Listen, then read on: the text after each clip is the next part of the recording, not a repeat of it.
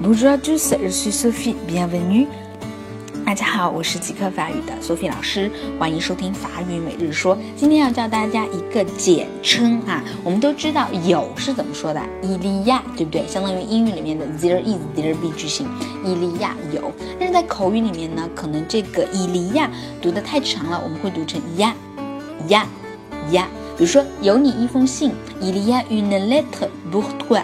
有你的一封信，ya une lettre pour toi，ya une lettre pour toi。所以呢，你经常会看法国人在说啊呀呀呀呀呀，我总觉得每次听他们说呀，下一句就要开始唱了啊。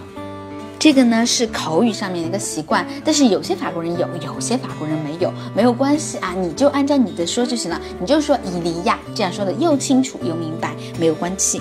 好，那么今天就到这里啦，明天再见喽。